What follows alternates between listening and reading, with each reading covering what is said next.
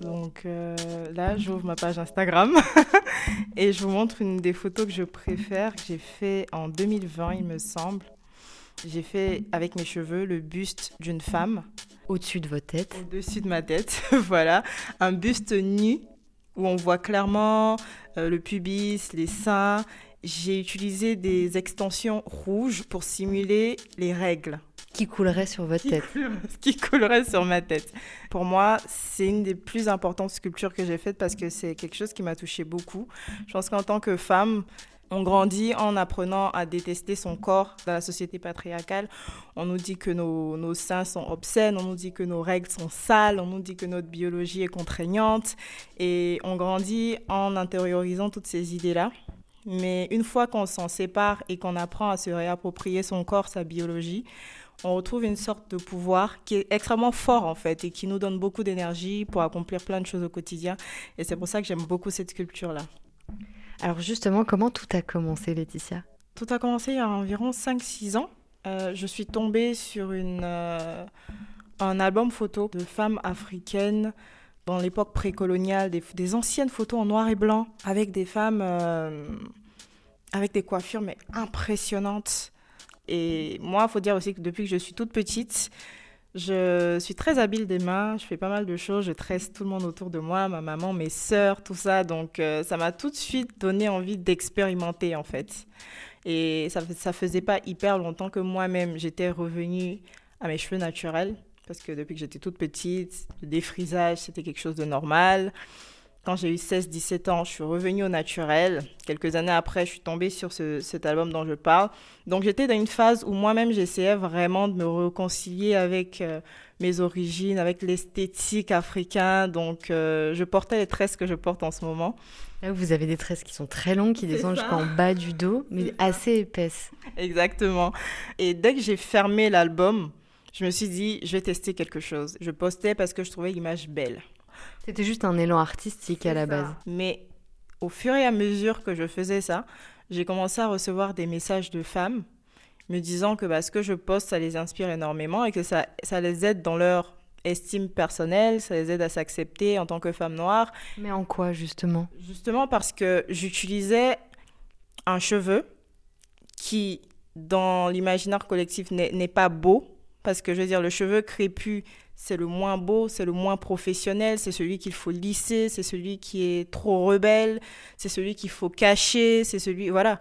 Donc euh, l'utiliser pour en faire de l'art, c'est quelque part le célébrer, c'est quelque part le magnifier et quand une autre femme voit ça, elle se dit bah en fait si elle, elle ne le cache pas et elle l'utilise pour créer quelque chose de beau, c'est que peut-être qu'il n'y a pas lieu de le cacher. J'ai commencé à associer mon activisme à mon art. Alors justement, Laetitia, est-ce que les cheveux peuvent parler? Vous avez trois heures. les cheveux peuvent vouloir tout dire, mais moi, dans mon cas, en fait, l'enjeu de tout ça, c'est vraiment d'inspirer les femmes autour de moi, parce que je sais ce que c'est d'être une femme et de grandir dans un environnement hostile, patriarcal. Même dans le traitement des filles et des garçons à l'école, quand j'ai atteint la sixième, il a fallu que je me rase la tête. Parce qu'il faut savoir que dans certaines écoles, ici, les jeunes filles sont obligées de se raser la tête parce qu'on estime qu'une jeune fille avec des cheveux ne va pas assez se concentrer sur ses études, elle va se concentrer sur la beauté, en plus elle va séduire. Mais c'est vraiment à ce moment-là que je me suis rendu compte que j'étais attachée à mes cheveux parce que ça a été hyper dur pour moi de m'en séparer. Et je me rappelle encore. Oui, il y a une certaine forme de violence dans le fait d'imposer aux Exactement. petites filles de se raser la tête. Mais complètement. Il y, a, il y, a, vraiment une forme de violence dedans. Et ça me révoltait, mais j'avais pas forcément le pouvoir de dire quoi que ce soit. Et quand tu grandis, ça s'améliore pas. On te dit que, bah écoute, toute l'attention que tu as des hommes, c'est de ta faute, c'est à cause de ton corps, c'est toi qui tentes. Si je porte des, des, des vêtements trop courts, je sais que je suis capable de me faire agresser. Alors que c'est pas normal. Je suis censée pouvoir porter ce que je veux. Je partais acheter quelque chose au marché et puis t'as un gars qui m'a vu et qui a crié espèce de pute, va te rhabiller. Puisque tu veux pas t'habiller, bah, je vais te déshabiller moi-même. Et il a vraiment commencé à essayer de me tirer la jupe. J'ai eu beaucoup de chance parce qu'il y avait des gens autour qui m'ont défendu. Dans d'autres circonstances, ça aurait pu être pire. Parce que c'est une pratique qui existe à Abidjan. Des gars qui déshabille des filles qu'ils trouvent habillées pas assez décemment. Et des petites histoires comme ça, je veux dire, au quotidien, ça arrive, ça arrive tout le temps. Ma façon de me révolter, c'est vraiment de m'exprimer grâce à l'art que je suis capable de créer. Donc, est-ce qu'on peut dire que vous faites de vos cheveux euh, afro une arme de dénonciation? Est-ce que pour vous, c'est aussi un symbole d'émancipation? Bien sûr. Je veux dire, euh, le corps de la femme, il est politique, et le corps de la femme noire, encore plus.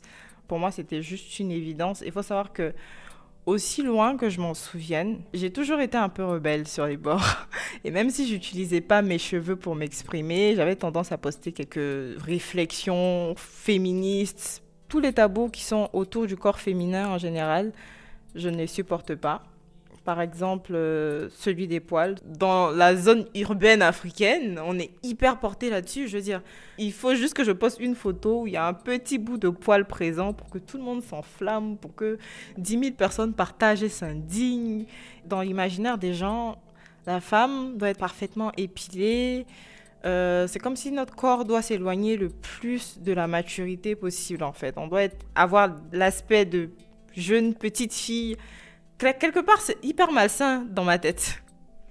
Et à la maison, aujourd'hui, euh, dans votre famille, ce militantisme, comment il est perçu? Est-ce que c'est compliqué? Alors, pas du tout. Je, je n'ai que des féministes autour de moi à la maison.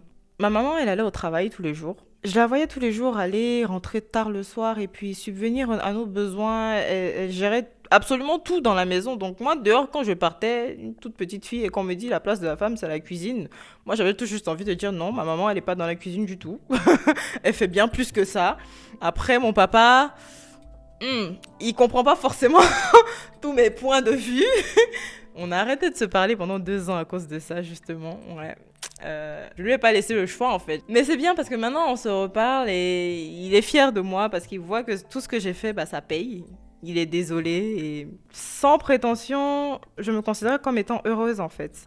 Je suis une artiste, je suis une militante, je suis une actrice, je suis vraiment beaucoup de choses à la fois et je pense que c'est tout ce mélange là en fait qui fait Laetitia. Pour vous, Laetitia, l'Afrique qui gagne, c'est quoi? L'Afrique qui gagne, pour moi, c'est la jeunesse qui a l'occasion de suivre ses rêves et puis de se battre pour les réaliser. Parce que un génie, c'est juste une personne qui a réussi à trouver sa voie. Malheureusement, on ferme beaucoup, beaucoup de portes et on, les, empêche de s'exprimer et de réaliser de grandes choses qui peuvent changer le pays dans lequel ils vivent. Pour moi, l'Afrique qui gagne, c'est vraiment de pouvoir laisser la jeunesse trouver le domaine dans lequel en fait ils seront des génies.